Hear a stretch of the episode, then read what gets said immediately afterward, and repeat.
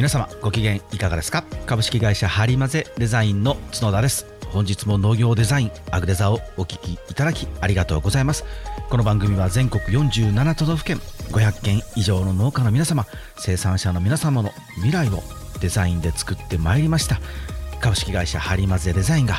農業一次産業企業のデザインブランディングマーケティングの教科書として座右に置いていただき未来をハッピーにするお手伝いをしたいと願う番組です。というわけで改めまして角田です。本日もよろしくお願いします。いやーほんまに暑いですね。ほんまにめちゃくちゃ暑いですね。もうなんかあの前まではこんだけ暑かったら死んでまうでみたいなね。死んじゃうよみたいなことを冗談で言ってたんですけどいやここまで来るともうあのシャレにならんというかうわ死ぬわってもう小さくつぶやくぐらいになってきましたけどもう本当皆さんあのくれぐれもあのゴムになさらないでくださいね。あのもうやばいと思ったらすぐ休んでいただいた方がえ僕もあの最近出張が多くなって外に出る機会が多いので新幹線のホームとか本当にやばいですね。人が多いのともうあの暑いので息ができないですね。で待合室なんかもう人が多いからなかなかそこにねまたコロナもねまた増えてるのであんまり痛くないですしなかなかまあしんどいなと思いながらですねいつも移動してるんですけれども本当にくれぐれもくれぐれもあのご無理なさらないでください。はい。であのまあそんだけ暑かったらですねもうそんな見た目も気にせずねもう、もう、もう、ええわみたいな感じであの作業されてると思いますし、まあ、僕もそうなんですけど、あの最近ちょっと、きちんとね、ジャケットを着るようにして、ジャケットってあのスーツじゃないですよ。あの単純なジャケットパッて羽織るだけなんですけど、あのある程度こうあの仕事ができるやつみたいな感じのあの雰囲気をですね、出していこうと思ってやり始めたんですけど、もうこんなくっさ汗の無理やと思って、本当にほぼ T シャツで今、あの乗り過ごしてる感じになるんですけど、あの、まあ、そんなあの暑いからね、もう見た目を気にしてられないんですけれども、うまく入ったな。うん、うまく今日本編に入りましたね。そんな見た目を気にしてる場合じゃないんですけれども、見た目を気にしましょうというお話をね、今日ちょっとしたいなと思うんですよ。見た,、まあ、見た目気にしましょうっていうのはちょっと語弊があるんですけれども。というわけで、本日のタイトルなんですけれども、そうだ、キービジュアルを作ろうというタイトルにしてみました。あのー、この配信を使ってですね、こんな公の場でですね、僕は自分の仕事をちょっとしてみようかなと思ってるんですけど、皆さんを巻き込んで僕は自分の仕事を今日はしようかなってちょっと思ってます。あの、皆さん、キービジュアルって聞いたことありますか？キービジュアル。あの、企業とかね、会社とかの思いとかコンセプトとかっていうものを一発でパッと写真なら写真動画なら動画で一発でお客様に伝える。そういうものがキービジュアルになるんですけれども。でそういうものが一つね写真一つこうあのキービジュアルができるとそれポスターとかウェブサイトのトップのねヘッダーの部分とかあと SNS で使ったりとかありとあらゆるところで使えるんですね。自分たちのブランドとかパーパスとかを言葉で説明するのではなくてビジュアルですね。イメージで伝えることで一瞬でこうお客様に伝えることができるそういうものがキービジュアルになるんですけれどもそういえばね弊社ハリマゼデザインはキービジュアルないなと思ってですねふとつとですね今困ってるんですよ。っていうのもあのまたちょっと自分ところねあのホームページを手こ入れしようかと思って最近頑張ってるんですけれどもでさらにあのもうすぐねあの本当言ってる間に来るんですけど農業ウィークですね。10月にまた農業ウィークに出店をしますと。でこういう時にいつもね悩むんですよ。なんかあのこうメインでね自分たちのやっていることとか思いとかスパーンとこう伝えられるようななんか写真があったらいいのになっていつも思ってたんですけどそこまでなんか深くあの必要だ必要だって思ってなかったんですよ。思ってなかったのが多分いけなかったんだと思うんですけど、なかなかね、あの農業ウィークに出店しても、ここ何のブースですかとかね、平気でまだまだ言われるんですよ。これだけ知恵を絞っていてもなかなか答えが出ないんですけど、何が足らんのかなと思ってね、あの、いて、いろんな展示会とか自分でまた最近足を運んで今見るようにしてるんですけど、そうすると、やっぱ世界観の統一は大事なんですよ。世界観の統一も大事なんですけど、ズバンと、あ、このブースってこういうことをやりたいんだとかっていうね、分かりやすいキービジュアルが皆さんあるんですよ。で、これにね、ようやく気づいたんですよ、僕。自分でもアホやなと思うんですけど。で、この広告戦略の中でキービジュアルっていうのはね、ブランド戦略もってもの中でもそうなんですけど、キービジュアルっていうのは結構ね、大事なんですよ。で大事なんですけど、あの僕は大事だなって分かってたんですけど、なかなか自分で、あの自分とのキービジュアルってなんだろうな、どんなんがいいかなってあんまり考えたことなくてですね、結構ほったらかしをしてきてましたので、ここでちょっと本腰を入れて、この張り混ぜデザインのキービジュアルを作っちゃろうかなと思ってるんですよね。ねどうせ考えるんであれば、これ、プロセス、考えるプロセスは、もう公開してしまった方が皆様のお役にも立てるかなと思ってですね、今日はもうあの公開してあの収録しながら考えるというあの暴挙に踏み切ったんですね。なので、あの今のところ原稿真っ白で喋ってますので、あのどんな結末になるかっていうのはちょっといまいち分かってませんけれども、皆さん、あのちょっと今回はですね、あのもう暑いですので、もうあの、ね、何か新しい学びをとかっていう、あのね、ちょっとこう硬い位置張って気合い入れなくて大丈夫ですので、今日はもうさらっと聞き流していただけたらと 思ってます。でですね、あの有名な企業のキービジュアルっていうのもやっぱちゃんとあるんですよ。例えば、あの、ジャパンエアーラインズ、JAL ですね。JAL とかのキービジュアルとかは、ホームページをこうね、JAL のホームページ叩いていただいたら、トップページに出てくるのが多分あれ、キービジュアルだと思うんですよ。あの、一番最初に出てくるのがね、パイロットとかじゃやっぱりないんですよね。で飛行機のズバーンというね、あの、写真でもないと。もうあの、働いてるスタッフさん、特に女性がですね、キラキラと笑顔で喋っているシーンとか、お客様に接客しているシーンが出てくるんですね。これが多分ね、今 JAL が皆さんに伝えたい、世の中に伝えたいっていう思いをビジュアル化したものだと思うんですね。なので、こう理念とかビジョンとか読んでみると、やはりね、そういうことが書いてあるんですよ。JAL グループは働いてる人たち、スタッフさんのものと心、両面の幸福を追求しますよみたいなこと書いてあるんですね。で、それがお客様の最高のサービスを提供することになるんですよと。お客様に最高のサービスを提供できることにつながるんですよっていうようなことを書いてるので、まずは働く自分たちが笑顔で接する、笑顔で生きていくことが大事なんですみたいなことが多分ね、こキービジュアルだと思います。僕はあの読み込んでないのであんまり分かってないですけど、多分そうだと思うんですよ。であとはね、ホンダですね。ホンダ技研。ホンダはね、やっぱりいつもあのデザインがうまいので、よくチェックは僕しているんですけど、ホンダもね、ホームページに入ってもらったら、例のあの有名なキャッチコピー、The Power of Dreams っていうのがホンダのキャッチフレーズ、スローガンなんですけれども、それをね、表しているトップ画面に動画がまずあるんですよ。一人の男性がリンゴを見つけるんですね。で、そのリンゴを手に取ると、そのリンゴがキューブ状になってブラッと砕けていってホンダのロゴが出てくるみたいなやつなんですよ。で、さらにこう再定義した The Power of Dreams についてっていうコマンドがあって、これをね、ポチって押すと、そのコンセプトを私たちはこういう思いで仕事をしているんですよっていう説明のページに入るんですね。でホンダの原動力はいつの時代も私たち一人一人の夢ですっていうキャッチコピーが書いていて、リードの本文が出てくるんですけれども、ここにもね、全く車が出てこないんですよね。で、このページ、最後の下まで降りていくと、最終はね、一人の子供、男の子が横たわっていて、窓の外を見てるんですね。そしてその窓の外は地球なんですよ。だからこれ多分宇宙で子供がこの小さな男の子が地球を眺めているというシーンだと思うんですけど、ホンダは多分今ここを見てるんですね。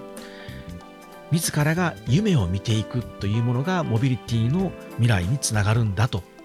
いうことが企業のパーパスであったりコンセプトだったり理念であったりするんでしょうね。この辺がこうビジュアルとして現れてるんですよね。さあまあ大企業のことをねあまり参考にしすぎても強烈すぎるのであれかなしんどいなと思うんですけれども皆さんも自分たちの農園とは何だろう自分とは何だろうっていうものをこ説明する機会が増えてくると思うんですね。これだけあの、ね、自らの名前で自分たちが作った野菜や果物を売っていくという時代になってきてますのでお宅の農園ってどんなことをやってるの？とか、どんなことを主な企業のコンセプトとしてやってるの、思いとしてやってるの？とかね。例えばテレビに出て取材を受けたときに、あなたの農園ってどんな農園ですか？って聞かれたときに、パッと答える。これ言葉で用意しておくのも大事なんですけれども、これをキービジュアルを作っておくと、あ、じゃあこの写真あるので、これちょっとまたインサートで流しといてもらえませんか？とかね。ホームページ作った時も、これじゃあトップページに使おうとか、こういうことが簡単にできるようになりますし、トーンが、ブランドのトーンが整って世界観が統一、世界観を統一することができるんですけれども、これをね、あの偉そうに皆さん、こう僕はあの皆さんのものは結構いつも作ってるんですけど、で偉そうに作っておきながら、あ、張り混ぜないなと思ってですね、これ毎年農業ウィークに困るなと思ってですね、もう今年はなんか作ろうと思って今頑張ってるんですけれども、さあじゃあね、あの、ハリマゼに戻ってきましたけれども、ハリマゼデザインっていうブランド、うん、企業っていうのは、一体何だろうかなと。で今まではですね、農業専門のデザイン会社ですっていうことが自分たちのあのコンセプトであったり自分たちの特徴独自性であったりそれがまあキービジュアルとして農業の専門のデザイン会社なんだなって分かりやすいようなキービジュアルをいつも使っていたんですけれどもまあ、10年ぐらい前にあの僕が農業のデザインをやり始めた頃はそれでよかったんですね。あちなみにあの農業デザインっていう言葉はあの僕が作ったんですよ、皆さん。突然何の自慢やねんって感じなんですけど、あの農業にデザインをが大事だとか農業のデザインしますとかって最近ほんと増えてきたんですけれども、あ農業デザインっていう言葉は僕が作ったんです。10年、10年というかね、2011年やったかな？に作りました。あの作れって言われたんで、作ったんです。キセさんっていうおっちゃんがです。キセさん、もう人の名前出すなって感じなんですけど、キセさんっていうおっちゃんがですね、あの、元あのパナソニックの、あの、ちょっとあの、海外のね、海外支社の社長なんですや、社長やってた人なんですけど、まあ、あの時出会いまして、あの、お前農業とか、そんななんかあの生産者さんとかにデザインやりたいんやったら、なんか言葉作れって言われたんですよね。農業デザイナーって名乗れって言われたんですよ。農業デザインって名乗るということは、もう農業デザインという、農業デザイナーと名乗るということは、まあ、農業デザインというジャンルがないとダメだなと思って、僕、農業デザインっていう言葉を作ったんですけれども、なので、当時はね、あの農業のデザインをします、農業のデザインを専門にしてる会社ですっていうのは、本当、ほぼほぼいなかったので、まあ、あまりそういうのを専門にされてるところも少なかったので、じゃあ、これが特徴になるなと思って、まあ、それをメインコンセプトにして、まあ、農業のデザインをさせていただきましたとか段ボールとか箱とかシールとかそういう制作事例をねバーンと出していれば、まあ、キービジュアルになるかなと思っていたんですけれども本当最近あの農業デザインをされてる方が増えてきましたのでまあ、あのこのアグデザで増やしてるっていうのもあるんですけど、増えてきましたので、なかなかそのね、あの農業専門ですっていうのが、その特徴になりにくくなってきたんですよね。なのでね、ちょっとだからそれ考えないとダメだなっていうことで、で、去年の幕張で農業ウィークに出店した時も、結局、あの、農業のデザインを専門にしますよっていうあのブースがポツポツと増えてきたので、お客様にやっぱ言われたんですよ。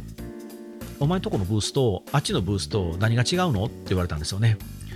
何が違うって言われてもなってやっぱなってしまったんですよね。まあ、農業の専門にデザインやってるんですうちは。っていうことしかできなくて、ああ、向こうもでも農業専門って言ってるで、みたいな感じになるんですよね。あこりゃあかんなと思ってですね。でもっと深く考えると、農業専門のデザイン会社ですと言ったところで、例えばその農業の農業分野専門だからイコール農家さんや生産者さん皆さんの未来をハッピーにできるとは限らないですよね。ただ専門にやってるだけなんであの業界のことを知ってますってだけなんですよね。業界のことを知ってるからといって、もう単純に言いますけど、売り上げが上がるデザインができるかとか、収入アップのサポートができるかというとそうじゃないですよね。ここイコールに実はならないんですよね。ならないということにやっと僕は気づいてきたんですけれども、うん、だから、うちは農家なんですと。農家が農家のこと分かってるんです。農業のこと分かってるので、そんな僕はデザインします。イコール売り上げが上がるデザインを作れるとは限らないですよね。ここがもしかしたらハリマゼが独自性を貫けるところなのかなと最近ちょっと考え始めてるんですね。で、うちの特徴っていうのは、あの丁寧に話を聞くヒアリングしますよっていうのももちろん特徴なんですけれども、まあ、これはね、デザイナーであればやっぱりあのして当たり前やと僕は思ってるんですよ。お客様の話も聞かずに、あ、簡単にこれデザインしますよとかね、っていうことは、まあ、ありえないなって僕らは、僕は思ってるんですよね。なので、これはもうデザイナーとして当然持っていなきゃいけないスキルだと思うんですよ。なので、ヒアリングができますっていうのも違うなと。じゃあもっと考えると、じゃあうちがなぜあの農業のデザインを作らせていただくことで確実に皆さんの売上アップを狙えるかというと多分ね僕がやっぱ100均業界日用品業界であの地獄のような訓練をしてきたからだと思ってるんですよね。例えば100均、まあね、あのポツポツお伝えしてますけど100均100円ショップっていうのはどれだけ付加価値をつけた商品を売ろうが100円でしか売れないんですよね。こ値段で勝負できない。いや、今回これだけたくさんのことをやったと。今回これだけたくさんのね、大変な思いしたから、もうこれ500円で売ろうというのはできないルールなんですよね。この恐ろしいルールの中で、僕たちが作るデザインでご依頼いただいたうちのクライアントのメーカーさんの商品をあの修羅の売り場で修羅の国の売り場で勝たさないといけないですよね。買ってもらうということをしてもらわないとダメだなんですよ。こうするとまあもう必然的に筋肉質になりますよね僕のデザインは。やっぱり強くなっていくんですよね。多分ねここをねあの10年以上訓練したというかそこで10年以上やってきたからというものなんだろうなとはちょっと思ってるんですよ。でもね皆さんこれ難しいところがだからといって100均業界やってますとやってきましたというようなビジュアルがバーンと外に出て農業専門のデザイン感から出ますかと。やっぱり出にくいんですよね。やっぱりこう頼む側としてねご依頼する側としてはやっぱり農業のこと分かってる人にデザイン発注したいじゃないですかだとするとやっぱこれも違うんですよねだからうちでお化けのメラミンスポンジとかはもう本当に売れに売れてしかもね、可愛い掃除道具、飾っておいても全然問題ないよという掃除道具という新しい文化も作ったんですよ。それを評価していただいて、香港でデザインの賞ももらったっていうところもあるんですけど、じゃあこのお化けのメラミンスポンジ、バーンとあの例えば農業のデザインって検索して、あ、こんな専門の会社あんねやって言ってね、ホームページに入ってきて、お化けのメラミンスポンジ、バーンみたいな。はってなりません？それこそこう世界観むちゃくちゃやんけみたいな形になってしまうので、これは違うんですよね。なのでね、難しいんですよ。本当に。キービジュアルを作るっていうのは難しいんですよ。でそうすると、一つこう、やっぱり、あのー、ポイントがね、ちょっと見えてきたんですよ。で、これは、今回のキービジュアルを作るというだけではなくて、皆様もチラシとか同梱物とかを作る場合とか、あとホームページもそうですし、SNS でアピールする場合もそうです。いろんな場合にあの共通で言えるポイントがめちゃくちゃ大きなポイントが僕実は発見したんですよ。これはもう今回言わんとこかなと思ったんですよね。秘密にしておこうかなと思ってですね。あまり言い過ぎると本当にあの大変なことになってくるので、ちょっとこれは内緒にしておこうかなと思ったんですけれども、さらっとね、触りだけを皆さんにお伝えしたいなと思ってるんですよ。僕あの、農業ウィークとかもそうですし、この弊社のホームページもそうなんですけれども、とにかく制作事例、制作事例ばかりアップしていたんですね。見せていたんですよ。で、これ制作事例を見ても、これ結局カタログなんですよね。単なるカタログ。で、そのカタログの中から、あ、じゃあこの商品を買おうとか、このサービスを選ぼうという場合はカタログでいいんですよ。カタログでいいんですけれども、僕のうちのね、場合とか、で皆さんもそうだと思うんですけれども、そのカタログ、この商品はこれですとか、選んでもらいにくいですよね。農産物なんてやっぱりすごく変動があると思うんですよね。毎年同じものができない。当たり前なんですけど、自然のものなんて。で、弊社のデザインの場合もそうなんですよ。毎回必ず皆さんのオリジナルを作るので、もう同じものなんて二度とないんですよね。なのに、カタログを出してしまってたんですよ。これ制作事例なんですけど、多分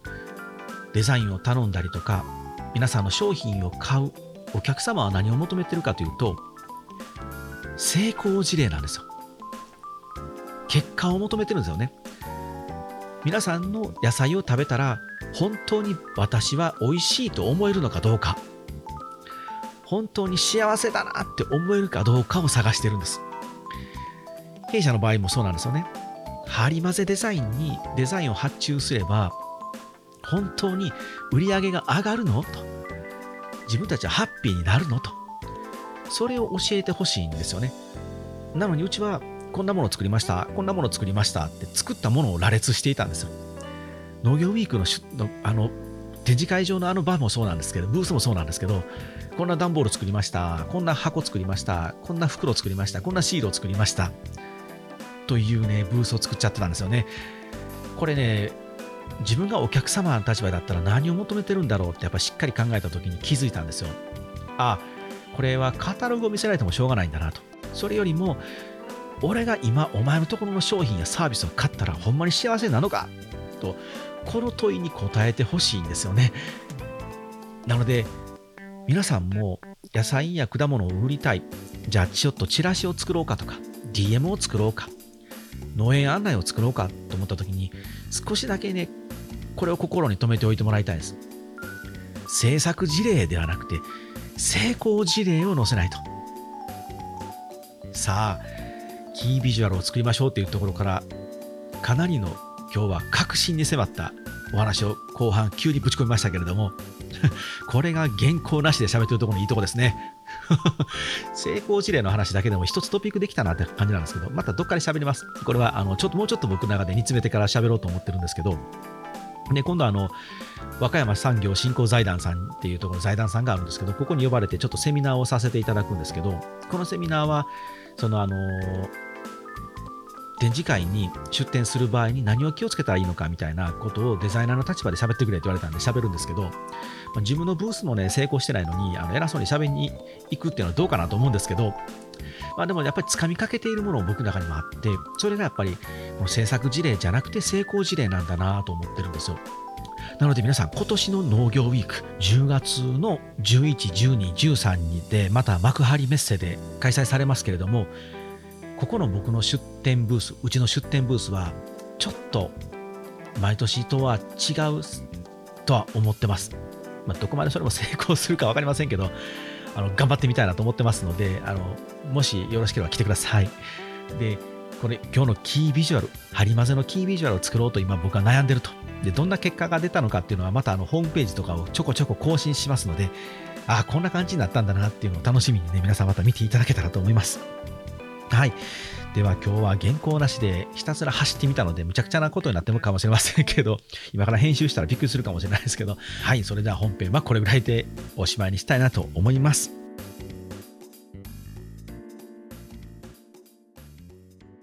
はい、それでは雑談のコーナーに入りたいと思います。さあ、皆さん暑いですね。もうオープニングでも言ったし、エンディングの雑談でも言うなって話なんですけど、いや、暑いですね。まあ暑いんですけど、あのやっぱ夏はこう、野菜美味しいですよね。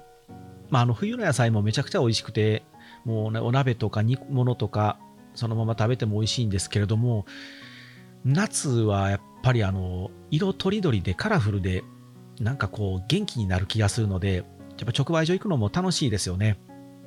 あの、最近ちょっとまた僕、ポツポツとですね、あ、そうそう、このね、1週間ちょっとね、あの、出張なかったんですよ。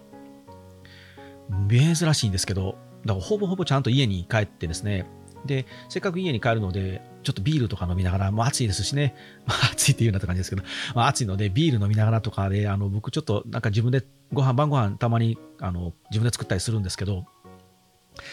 で、こんな、やっぱあの夏の野菜がたくさん出てるときは、野菜をめちゃくちゃ食べたいなと思って、なんかただね、あの、買ってきて炒めるのもいいんですけど、ね、生で食べるって言っても、ちょっとやっぱそれもね、あの限界が来るので、こうどっさり食いたいなと思って、あ、あの久しぶりにこうミネストローネ作ってみようかなと思って、あんなもう簡単じゃないですか。あの刻んでね、トマト缶入れて煮込むだけなんで、で、いろいろと野菜買って、あ買いすぎて、あの女買いすぎて、あの、汁気がない鍋に本当に山ほどの野菜の塊になったんですけど、ミネストローネって読んでええのかみたいな。でも、あの、こう野菜をがっつり食うって感じで美味しかったんですけど、ナスビ入れたり、ズッキーニ入れたり、キュウリ入れたり、玉ねぎ入れたりとかってしながらも、あの、ね、ダイス状にこう刻んで入れて、で、僕あの、最近ちょっとトマトにははまってまして、トマトってやっぱ美味しいですよね。あのある方が、ある生産者さんがおっしゃったんですけど、トマトは海外ではだしなんだと。日本で言うだしだと。だから旨味がすごいと。でよくあの甘みがいいとか、ね、甘みがたっぷり糖度が高いって言って皆さんトマトを売るんですけど、トマトの売り方として、私はあの旨味っていうものを売っていきたいって方いらっしゃって、僕もそれはね、大正解だと思ってるんですよ。トマトって本当旨味なんですよね。本当にあのこの旨味がね、やっぱいいんで、これをこうふんだんに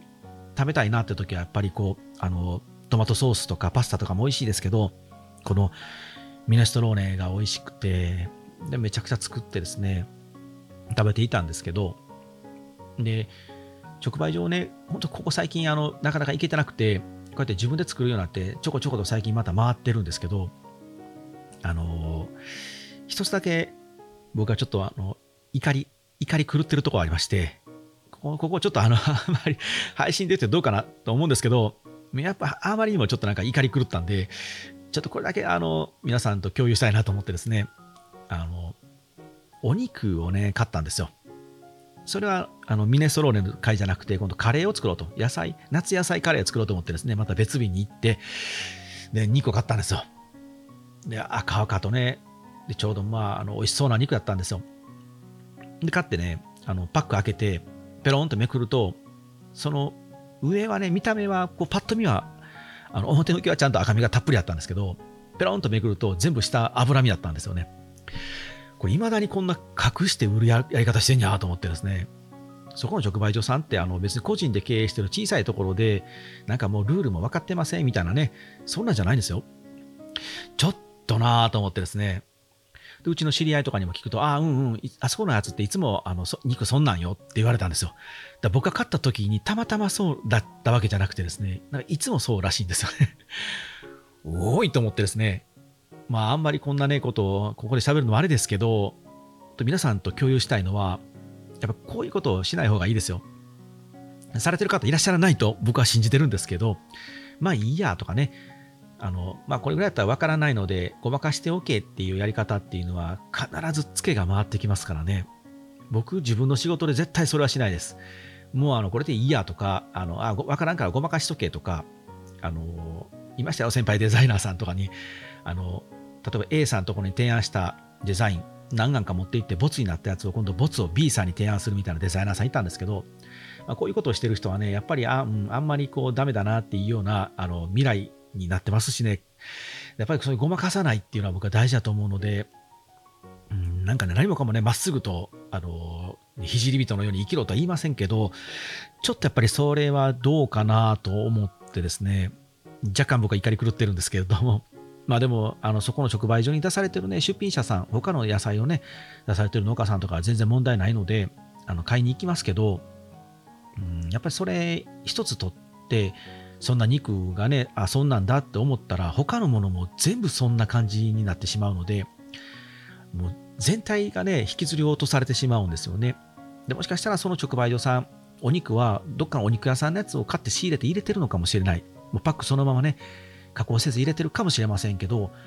裏でね、自分たちで肉を、ね、パック詰めしてるかもしれないと。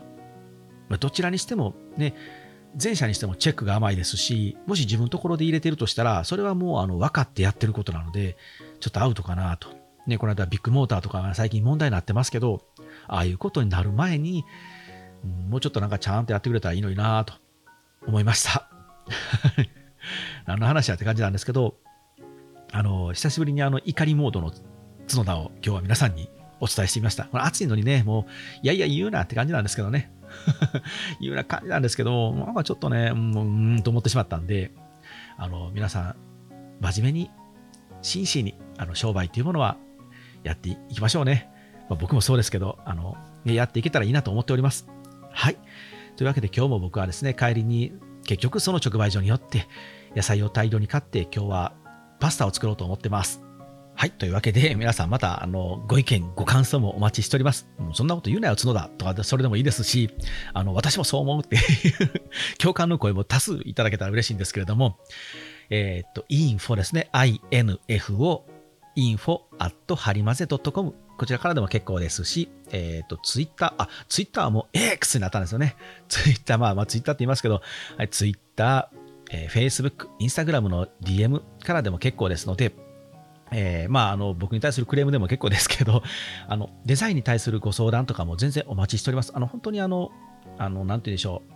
こんなことを聞いてもいいのかなっていうことも全然大丈夫ですよ、皆さん。そのためにこのアグレザやってますので、皆さん、あの、はい、どんどん上手に使っていただいたら、あの、あ、これ角田に聞いて、ここからじゃあデザイン作りましょう。はい、見積もりを出しますみたいな、あのね、お金取られるかもみたいなことを思わないでください。あの、完全に無料でやってますので、まあ、本当に、